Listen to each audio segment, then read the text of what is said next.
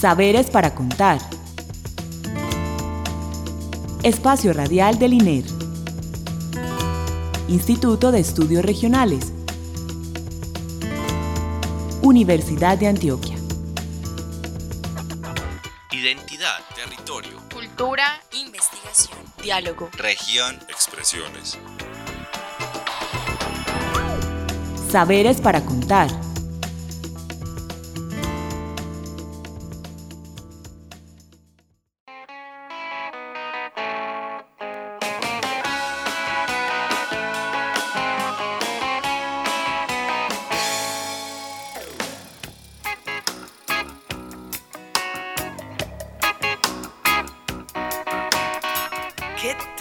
Buenas noches. Les damos la bienvenida a nuestro programa Saberes para Contar, el espacio radial con el que el Instituto de Estudios Regionales comparte con ustedes los conocimientos que producimos en el INER, los grupos de investigación con los que producimos este conocimiento, las alianzas que establecemos con otras entidades, organizaciones y grupos, y bueno, en fin, la una serie de experiencias que traen nuestros invitados a esta cabina. Eh, le damos las gracias a Alexis Ramírez por la asistencia técnica y la bienvenida a nuestros dos invitados que como saben ya pues estuvieron con nosotros la semana pasada eh, y que pues como por la profundidad en el tema del tema y lo complejo que es el asunto de la extorsión quisimos pues como volver a hacer otro programa continuando pues como con esta información y estos análisis que nos hacen Juan José Moncada. Buenas noches Juan José. Buenas noches, Clara. Recuerden que Juan José pues, es antropólogo, él trabaja en el Sistema de Información para la Seguridad y Convivencia de la Alcaldía de Medellín y bueno, y nuestra otra invitada que es Natalia Maya. Buenas noches Natalia. Buenas noches, Clara. Bueno, Natalia, como recuerdan, es comunicadora, es parte del Observatorio de Seguridad Humana eh, del Grupo de Conflictos y Violencias del Instituto de Estudios Regionales y queremos, bueno, hablar con ellos, continuar en el tema de la extorsión. Pero entonces lo primero que no, no sé si nos quedó bien claro la vez pasada es Hablemos de cuál es esa comprensión clásica de la extorsión. ¿Qué es eso de la extorsión? Más que tener que entregar pues un dinero por algún favor. ¿Qué es eso de la extorsión en sentido clásico? Sí, mira, de manera clásica, eh, la extorsión ha sido pensada como un asunto que ocurre de manera distante a las personas de las ciudades. Yo creo que eso es lo más importante. Cuando uno hace conversaciones, diálogos cotidianos muy de carácter etnográfico con la gente, eh, haciendo estas investigaciones, se da cuenta que todavía hay un imaginario de que la extorsión es un delito que le ocurre a ciertas personas adineradas, empresarios, grandes empresas, que es hecha normalmente por eh, actores del conflicto armado y que es una cosa que ocurre al otro, allá, en, un territorio distante. Pero no hay una comprensión, no hay un imaginario, no hay unos he- hechos simbólicos que la gente los tenga presentes, que les diga, ves que eso también ocurre aquí, pero inclusive ya ocurre de manera diferente. Entonces, hoy la extorsión en la ciudad eh, ocurre de manera cotidiana, de manera masiva, pero no hay una comprensión co- cotidiana de ese fenómeno en la población. Natalia, ¿tú quieres decir algo? Que hay un asunto muy importante y es que hay un imaginario en muchas personas y en muchos funcionarios de la ciudad y del país eh, sobre la extorsión de grandes cuantías a grandes eh, empresarios, o, eh, lo que se llamó en un momento el secuestro extorsivo que realizaban los grupos insurgentes. Entonces muchas personas se quedaron con esa idea y por eso la comprensión no permite ampliar la visión de lo que ocurre en una ciudad como Medellín, donde puede ser extorsionado cualquier habitante de la ciudad de cualquier estrato socioeconómico. Inclusive recuerdo que alguien nos decía, es que la extorsión en Medellín es muy incluyente, aquí a cualquiera lo pueden extorsionar. Claro. Bueno, y ya que ustedes hacen esa diferencia tan clave de que todos somos extorsionados y que esa eh, y que no es solamente pues a las eh, a los grupos que tengan dinero y sabiendo que esta ciudad es tan estratificada, ustedes tendrían cifras para mostrar cómo la extorsión en la comuna 10, 1, 5, 14, pues, o en las comunas Belén, Laureles, Poblado, donde supuestamente están los estratos altos. Hay más extorsión que en la 1, en la 2, en la 5, en la 6, o no. Hay datos Bueno, que nos confirmen pregunta- esa afirmación. Esa pregunta es muy interesante, Clara. Lo primero es que no hay datos, no hay datos cuantitativos. porque la información que nosotros hemos logrado reunir es más de carácter, digamos que etnográfico de alguna manera, ¿sí? Es decir, a través de las conversaciones cotidianas, pero primero que todo basadas en la confianza, sale esta información de esta investigación. Entonces, no hay datos porque como hay un contexto de miedo y de un control ilegal sobre el territorio, además de una amplia desconfianza institucional, entonces la población no está denunciando. Las cifras por extorsión en Medellín son irrisorias. En el año 2017 se presentaron formalmente 419 denuncias. Eso es nada comparado con el tamaño del fenómeno que se ha identificado desde años anteriores con ese enfoque más social y etnográfico. Y resulta que de esas 419 denuncias, el 60% de esas denuncias son eh, denuncias hechas por llamadas extorsivas, la que no, comúnmente las instituciones denominan como las llamadas tío-sobrino, que muy frecuentemente lo que se trata es de una estafa, de un engaño, pero las instituciones la han metido en el costal de la extorsión. Y resulta que la gente denuncia eso. Pero, esa es muy aleatoria. Sí, y puede ocurrirle a cualquier persona. A mí me ocurrió. En, cualquier estrato. A mí también me ha ocurrido. A, cualquiera nos han llamado y nos han dicho, primo, qué tal cosa. Y yo, ¿cuál primo? No, estoy, no, estoy, hablando con ningún primo, etcétera. Sí. Pero entonces resulta que esas llamadas no son las esas denuncias por extorsión no son las denuncias que está, no, no es la problemática que está viviendo la ciudad. La problemática de la ciudad ya es de otro carácter. Bueno, eh, eh, el, asunto es que si hay una diferencia, pues voy a, poner esto a, discusión con ustedes. Eh, tal vez en los estratos altos o en esas llamadas extorsivas son casi como al azar, cualquiera, ¿cierto? En cambio, quiero que vayamos introduciendo el tema de la extorsión en los barrios, donde las extorsiones son con gente conocida, o sea, donde quien te extorsiona vive contigo, está en la esquina, uno sabe cuál es la banda, en cambio hay otra modalidad más como más eh, externa, que era la que tú hablabas al principio, Juan, que la extorsión es algo exterior, pero que aquí empieza a cambiar en los barrios. O sea, si hay una diferencia notable en cuanto a que el enemigo o el que quien te extorsiona sí se conoce en un barrio, pero en otros no. Natalia, ¿tú tendrías algo como para contar sobre eso? Sí, nos encontramos bastante con casos en los que quien te extorsiona es el vecino o es el niño al que viste crecer o tienes a la mamá viviendo al frente. Entonces realmente para las personas es una situación bastante compleja al momento de decidir no pagar o de entender que están siendo víctimas de un delito. Adicionalmente, en ese engranaje de rentas criminales eh, de los grupos ilegales, la extorsión está ocupando un lugar bastante importante porque tiene poca logística, porque por ejemplo el negocio de tráfico de drogas implica muchísimos más riesgos para ellos, mientras que aquí vieron cómo sobrepasar la frontera entre lo legal y lo ilegal y están empezando a extorsionar por el consumo de alimentos, a los tenderos para que vendan los productos que ellos deciden. Entonces, en muchos casos, devolviéndonos a la pregunta anterior, eh, las denuncias o los datos no existen precisamente porque hay una frontera muy difusa entre eso que es legal y que es ilegal, que a la gente le cuesta eh, entender que se trata de un delito y además porque quien te está quien está siendo tu victimario habita tu territorio y en caso de, denunciar o decidir no pagar, pues los riesgos que van a tener son muy grandes. Bueno, yo quiero entonces preguntar algo. El tema del miedo funciona distinto, porque entonces a mí me llaman, cuando a mí me llamaron a, a, a la tía, tía, tía, llevar la plata, no sé dónde, no sé, pues tiene una facultad impresionante de uno sí poder relacionarlo con un sobrino, no sé, eso es otra cosa, pues, la manera como saben hacer su cosa. Después, si saben de eso, pues podemos hablar.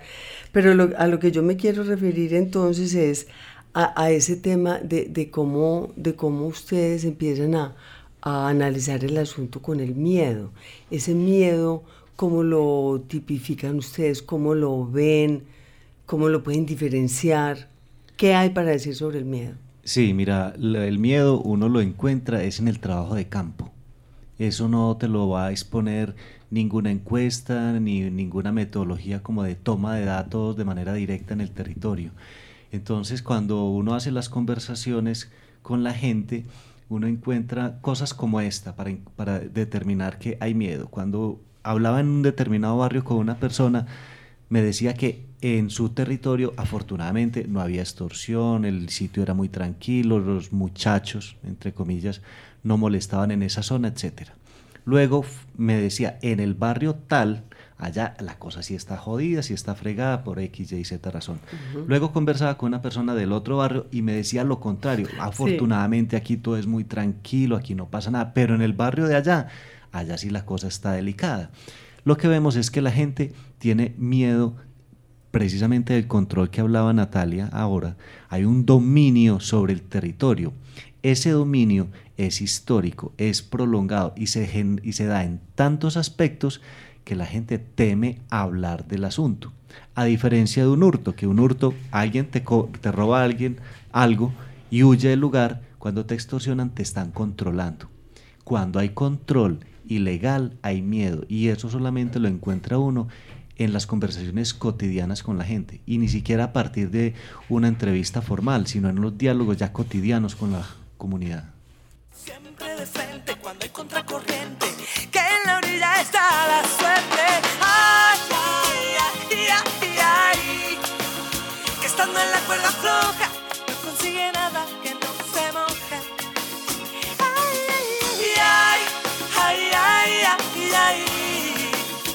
cuando elevas el vuelo, que no aletea, se cae primero, primero, al suelo se cae.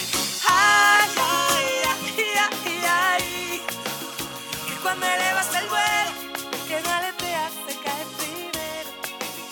Ay, ay, ay, ay, ay, ay. Pero entonces, ahí ustedes se están refiriendo a algo pues, muy clave cuando hacemos la comparación entre un barrio y otro.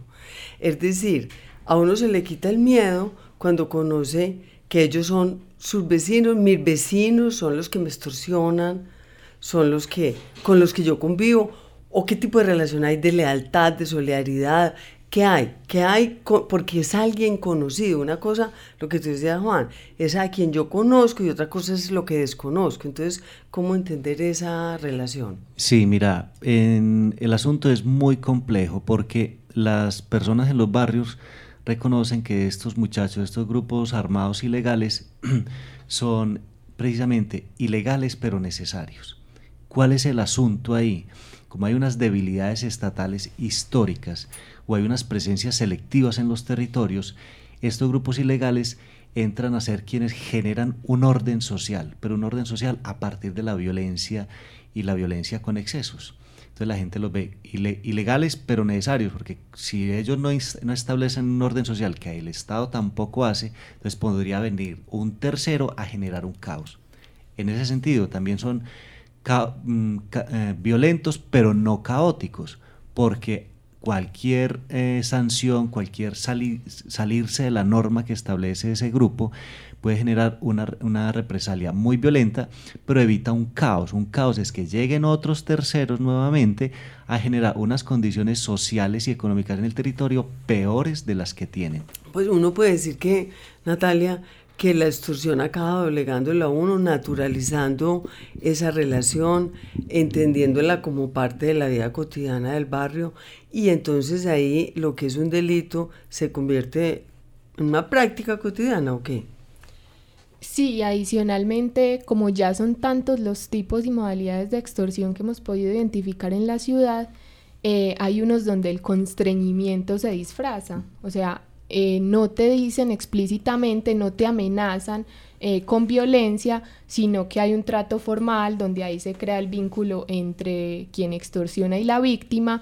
Entonces también es una estrategia que, que ya conocen muy bien para hacerle el quite a eso, por ejemplo, con lo que ocurre con las rifas ficticias, pues que no te obligan a comprarla inicialmente, son rifas que no rifan nada, pero finalmente es como la colaboración para el grupo. Entonces saben muy bien cómo disfrazar el constreñimiento y como hay un buen trato muchas veces, entonces no hay una comprensión de la gente de que está siendo víctima de extorsión. ¿Y, y por qué? Pues que además de, de alimentar como el funcionamiento y la organización de, de esas bandas, ¿cierto? Porque ellos con eso podemos decir, ¿es lucrativa o, sirve para el funcionamiento cotidiano de, de ellas? O sea, ¿hasta qué punto eh, eh, es lucrativa la extorsión o hasta qué punto mantiene, los mantiene activos en el territorio, o sea, financia su presencia. ¿Hasta qué punto la extorsión es tan lucrativa? Porque con una rifa ficticia de dos mil pesos o comprar la arepa en la tienda que venden ellos, ¿eso sí realmente es un negocio o es una forma de mantener a la gente controlada y a ellos activos como organización, pues sosteniéndole su funcionamiento? Son las dos cosas, Clara. Por un lado, eso que parece pequeño, pues pedir mil pesos semanales por la seguridad de una vivienda, comprar una rifa que parece que vale huevo porque son dos mil pesos no más, pero eso cuando lo, un grupo lo realiza a todo un barrio, de manera sistemática es casa por casa donde no es optativo pagar, sino que es obligatorio, cuando lo realizan además de manera temporalizada, es decir, cada ocho días, y quien no paga entonces le acumulan la deuda. Esos granitos de arena van llenando el costal poco a poco, pero a eso se suma a otro conjunto de modalidades o tipos de extorsión, entonces no, no es solamente el de la rifa, el de la seguridad, sino que empiezan a cobrar hacer un cobro extorsivo por cualquier actividad que se genere en el barrio, desde actividades comerciales, sociales, hasta regular los problemas de convivencia por vía extorsiva. Entonces se genera una gran suma de pequeñísimas cosas. Ustedes, eh, por casualidad, no han hecho pues como una, una multiplicación a la carrera de cuánta plata, o sea, si en este barrio hay tantas casas, eh, y, las extorsiones mm, vigentes son rifa, compra arepas, está, pues da suma total a la semana tanto. Eso hay estimativos de cuánta plata significan esas extorsiones. Mira, a nivel de toda la ciudad se ha habido unos estudios estimativos del año 2015, pero eh, la metodología que se utilizó para eso es muy cuestionable porque se basaba solamente en denuncias por extorsión y en capturas a extorsionistas. Ya lo decíamos al principio, las denuncias son mínimas, por lo tanto las capturas son mínimas. A partir de esas denuncias y capturas se, hacen, se hicieron unas proyecciones econométricas para establecer unos posibles panoramas de los costos de la extorsión. Entonces son unos estimativos muy, muy, muy altos, digamos que muy volados, muy distantes de la realidad. Pero la pregunta que, que hace es, es muy clave porque muchas personas en muchos lugares nos preguntan más o menos lo mismo. Ve, ¿y cuánto es que realmente, realmente? Y esa realidad sale desde la cotidianidad. Por ejemplo, en la cotidianidad, preguntarle a una familia, ¿a usted a la semana cuánto tiene que pagar? ¿En arepas, en rifas, en, la, en parqueadero, pues que son extorsiones que ustedes ya nos contaron que son modalidades. Entonces, si a la semana esta familia paga 15 eh, mil pesos, pues, ¿cuánto sería? Bueno, entonces, mira, nosotros nos hemos ido aproximando poco a poco a este fenómeno. Primero una mirada general del problema en Medellín, luego lo estudiamos en cuatro comunas en particular y muy probablemente lo que viene es un estudio de las características de esa economía criminal a partir de la extorsión y la cuantificación de esa renta. Eso ya será un próximo estudio. Que que no te vaya mal y que el tiempo te deje donde tengas que estar. Quisiste ser universal, eclipsando mil sueños. Que Dios te proteja en la celda de tu soledad.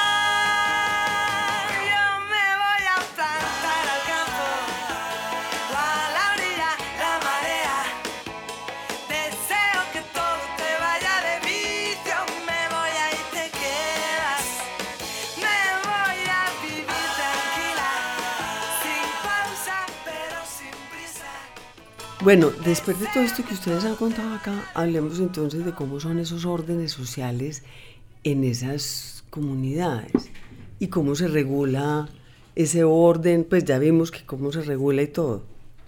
Pero miremos qué queda en ese orden. Bueno, eh, les voy a contar de un ejemplo específico. Nosotros trabajamos en, en la Comuna 2, que históricamente ha tenido un dominio hegemónico de la estructura criminal lostriana y allí fue donde más palpable estaba el control social, político, territorial que tiene esta agrupación armada sobre la población, al punto de que, por ejemplo, incluso buscan ganar legitimidad y la tienen, eh, haciendo actividades sociales para madres, para niños, y la gente los reconoce como un actor necesario, como mencionaba Juan. Entonces, eh, lo que vemos acá es que generan un orden donde, por ejemplo, les interesa mucho mantener las cifras de homicidio bajas en la comuna. Entonces nos vamos a ver que Santa Cruz es una de las comunas más eh, menos violentas de la ciudad porque a los Triana le interesa que la gente sienta que está seguro y que está pagando por una seguridad. Que se justifique su trabajo. Claro, entonces mucha gente también, legitimándose socialmente. Y mucha gente también dice, pues yo pago porque es que ellos nos cuidan, yo pago porque vivo en la comuna más segura de la ciudad, yo pago porque aquí no pasa nada. Entonces también ahí podemos palpar con un buen ejemplo cómo esos órdenes alternos que van creando eh, terminan pues involucrando a la población en, en un estado en el que sienten que es lo necesario, que es lo que está bien. Hay otros, hay otros eh, territorios donde hay disputa de grupos criminales, entonces la, imposición de ese orden hegemónico es mucho más complicada, donde vemos disputas, pero también como modalidades de control muy similares, donde la extorsión también eh, termina convirtiéndose en un flagelo muy grande para, para las comunidades. Y donde pregunto yo, donde hay disputa por el control territorial, se dan estas extorsiones o eso se enloquece, pues, o sea, es muy difícil extorsionar o, o la gente llega un momento en que no sabe quién, ni quién la está extorsionando. Hay como esos casos. Ha sido una fuente de financiación que ya se volvió cotidiana en todo momento, haya un control hegemónico o haya disputa entre organizaciones ilegales. Como lo decíamos ahora, esos pequeños cobros terminan siendo cobros masivos que generan unas rentas altísimas. Entonces las utilidades son muy altas, son bastante crecientes. Entonces, de manera que cuando hay en cualquier lugar de Medellín ahora donde hay presencia de estructuras criminales se está generando la extorsión. El asunto es que a partir del control territorial un grupo cobra en un determinado sector o en otro. Inclusive ellos tienen, eh, digamos que, estratificado o seleccionado los territorios donde cobra uno u otro grupo porque ya hay unos controles territoriales establecidos. De ese modo para la gente ya no es tan extraño por lo que hemos hallado en campo, que la gente nos diga, es que no sabemos quién nos extorsiona, la gente sabe quién. Sí. Eso ya está muy claro, independiente de las disputas que haya. Bueno, pero ustedes, como hablábamos la vez pasada, tienen una cartilla, hicieron una cartilla donde además de contar, pues, y, definir y tipologizar y mostrar las modalidades, eh, y eh, pues ustedes ya podrán eh, contarnos, está en ese dinero, pero no sé si se puede consultar electrónicamente. Eh, la pregunta es, eh, ustedes ahí hablan como de ciertas modalidades de la gente con la extorsión. Entonces hay unas, eh, hablan de solidaridades, de coerciones, de, de, de, de, qué tipo de reacciones de la gente tiene la gente con relación a esas presencias. Bueno, ahí hay algo muy importante que hay que señalar y es que si bien pagar por miedo a que te mm, quiten el negocio, a que eh, te quiten tu casa, a que te rayen tu carro. Si bien eso fue como transversal en las cuatro comunas, eh, lo que nos dimos cuenta es que también hay cierto tipo de negociaciones entre la gente y los grupos armados, eh, precisamente porque hay una interacción que no se restringe solo a este asunto de autoridad-obediencia. Entonces, lo que nos encontramos, por ejemplo, es que mucha gente se acomoda a, ese pago, siente pues que hay un cierto beneficio por, por estar pagando extorsión, mientras que otros eh, lo que hacen es eh, negociar, como bueno, no tengo tanto, eh, le doy menos de lo que usted me está cobrando, o le pago cada ocho días y así se van yendo como para manejar ese asunto. en cuanto a pagos por solidaridad con la estructura criminal, eso no lo pudimos identificar en el estudio. Lo más común, como ya les contaba, es el, el pago por miedo, por temor, y, y, lo mismo que ocurre con la denuncia, no denunciar porque la gente se siente desprotegida y, y, contrario a lo que ocurre muchas veces con quienes denuncian las llamadas carcelarias o tío sobrino, eh, en el imaginario de la gente es que ellos sí cuentan con apoyo de las autoridades, mientras que yo que voy a llamar porque me toca vender las arepas que ellos me dicen, no voy a tener ese mismo respaldo. Entonces hay como esos asuntos frente a la denuncia, frente a pagar o no la extorsión, que fue lo que, lo que encontramos en el estudio. Bueno, nos queda un minuto, entonces Juan, ¿cómo quisieras que termináramos con este programa? Bueno, eh, que esta es solamente la parte, eh, digamos, social, los hallazgos sociales, pero de fondo hay otras problemáticas que ya tienen que ver con el orden institucional, con la fuerza del Estado, con la legitimidad del Estado, con la credibilidad de la población en las instituciones, que eso es materia de otro tema o de otro programa. Bueno, entonces sí, esa es materia del programa que viene. Bueno, entonces les damos las gracias a Juan y a Natalia por su presencia esta noche aquí con nosotros, a Lacey Ramírez por la asistencia técnica, a Caterine Montoya por la realización. Eh, estuvo con ustedes en la conducción Clara Inés Aramburo. Recuerden que pueden escribirnos a saberes para contar. También estamos en Facebook y en Twitter.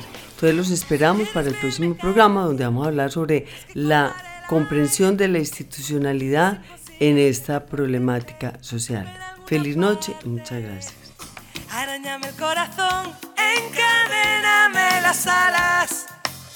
Que siempre quedan los que me quieren, que siempre quedan los que me desatan. Ay, ay, ay, ay, Saberes para contar. Espacio Radial del INER. Instituto de Estudios Regionales. Universidad de Antioquia. Identidad, cultura, investigación, diálogo, región, expresiones. Saberes para contar.